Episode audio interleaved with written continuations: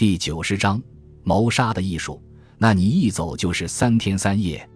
斯隆警官问：“哎，别提了。”我皱着眉头说：“刚进入洞穴，我就在里面迷了路，好不容易才转出来。苏珊没找到，自己的性命也差点搭了进去。”说这话时，我注意到斯隆警官一脸的懊悔神情。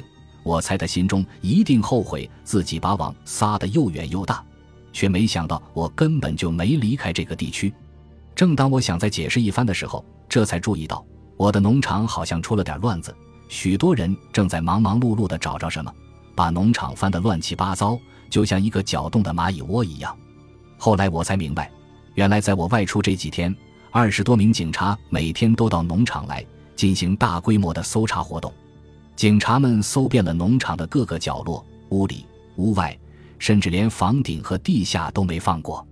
一些人趴在地板上敲敲打打，想看看地板下是否有隐藏的暗示；一些人挥舞着十字镐，把原本平整的院子刨得坑坑洼洼；还有一些人居然冲着水塘和耕地指指点点，似乎要把水塘里的水抽干，把耕地也翻个底朝天。虽然我看不到仓库里的情况，但我敢断定。里面肯定也有人在搜查，因为仓库门口撒了许多玉米粒、苜蓿苗。我最放心不下的还是那些生蛋的母鸡，于是急忙跑到鸡舍查看。这里更热闹了，警察们把鸡赶到一间空的仓库，然后把鸡舍地上铺着的厚达六英寸的干草都掀开，就为了查看下面是否藏着东西。还有几个警察甚至把十字镐也带来了，他们准备掘开鸡舍的水泥地面。真是不到黄河不死心啊！就在警察们摩拳擦掌准备开掘时，我的那些宝贝鸡们可不干了。眼见家园被破坏，连个下蛋的地方都没了，他们围着警察又跳又叫。其实，我饲养的这种格豪恩种鸡非常喜欢安静，但如果一不小心招惹到了它们，它们会一起叫唤，吵得人无法忍受。那几名警察正要动手开挖，几千只鸡立刻跳着脚的围着他们大声叫唤。很快，那几名警察的身影就淹没在扬起的灰尘、鸡毛、干草的混合物中。这一幕精彩的喜剧场景让我忍俊不禁。这时，站在一旁的斯隆警官说话了：“先生，请你跟我们到警察局去一趟，我还有一些问题要问你。”我随着斯隆警官来到警察局，坐下之后，他便装出一副已经掌握了我的犯罪事实的样子，不紧不慢地盘问着我：“其实我知道。”他这是吓唬我，指望我主动招供。我得心应手地应付着他的问题。就在我点燃第三支烟时，忽然有一位警察跑了进来，大叫道：“苏珊的尸体找到了！”哈哈，你们居然合伙演戏的来诈我，真是枉费心机。我心中暗想，尽管识破了他们的花招，但我脚下却丝毫不敢怠慢。就在那个警察话音刚落之时，我立刻站了起来，叫道：“真的，在哪儿？”我说这句话时使用的语调恰到好处，不仅显示了我与苏珊不同寻常的友谊，而且也表明了我问心无愧的态度。我用眼角偷偷瞄了一下斯隆警官，他正目不转睛地盯着我，眼神里满是疑惑。斯隆警官和他的手下继续演戏，他问：“苏珊的尸体是在哪儿被发现的？”那位警察则煞有介事地声称，是在某块撂荒的耕地下发现了苏珊的尸体。他们俩一边演着双簧，一边观察着我的反应，盼望着我能露出什么马脚。这手法简直太幼稚了，我心中暗自感到好笑，但嘴上却一本正经地说：“天哪，真没想到，苏珊居然被埋在那样的土地里。看来她真是被人谋杀的，对吗？”接着，我提出要去现场看看苏珊的尸体。这下轮到他们傻眼了，因为根本就没有所谓的尸体。斯隆警官支吾了半天，只好说：“请你先回家吧，等待我们的调查结果。”在随后的几天里，他们仍旧在我的农场翻找着。他们检查炉子，想看看是否有烧过的人骨碎片，甚至他们还取走了一大包炉灰作为样品，在显微镜下分析。他们检查下水道，想看看是否我在浴室里用硫酸把尸体腐蚀后冲进了下水道。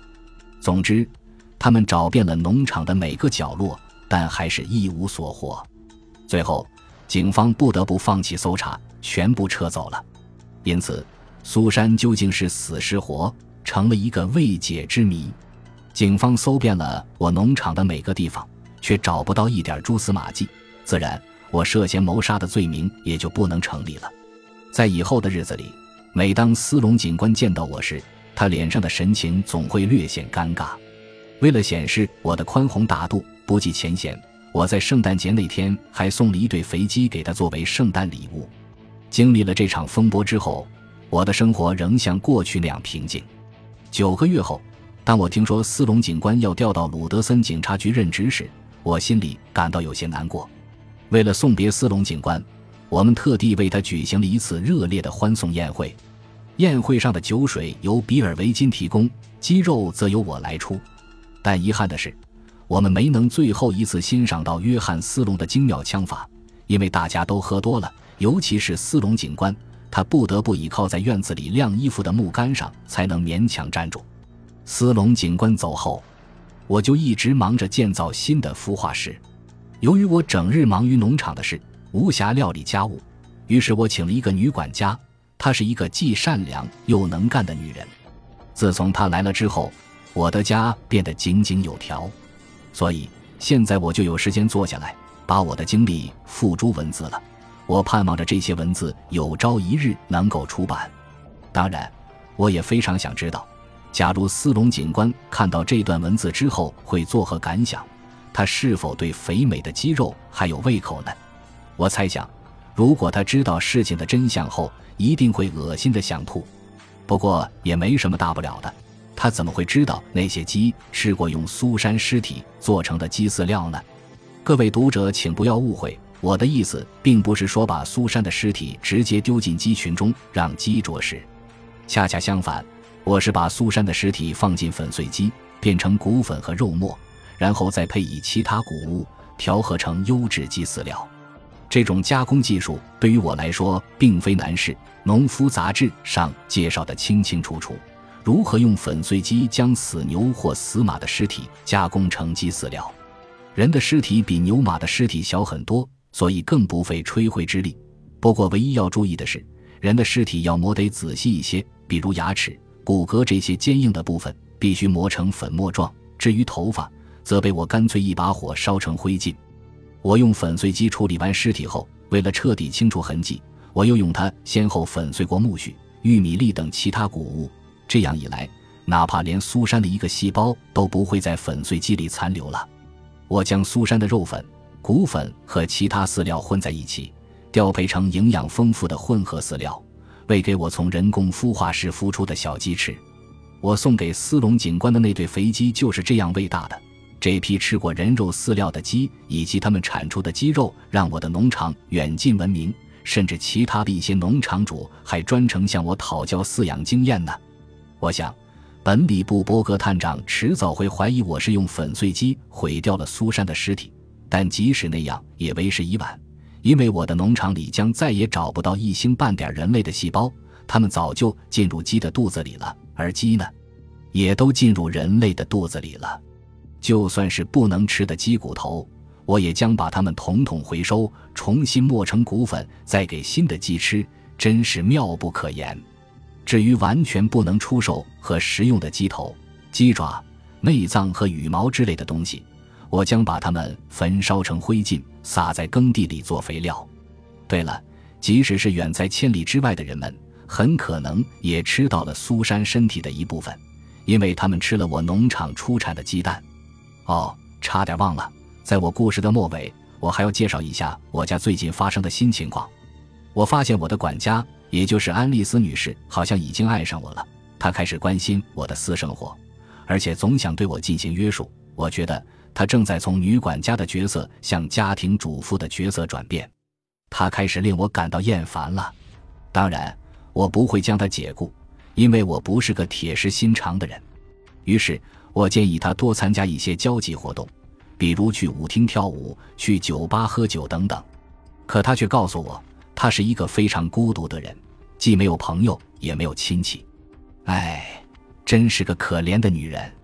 我经常想。假如有一天他失踪了，恐怕也无人知晓吧。不说了，现在我该盘算着到哪儿去弄下个季节喂养小鸡的特种混合饲料了。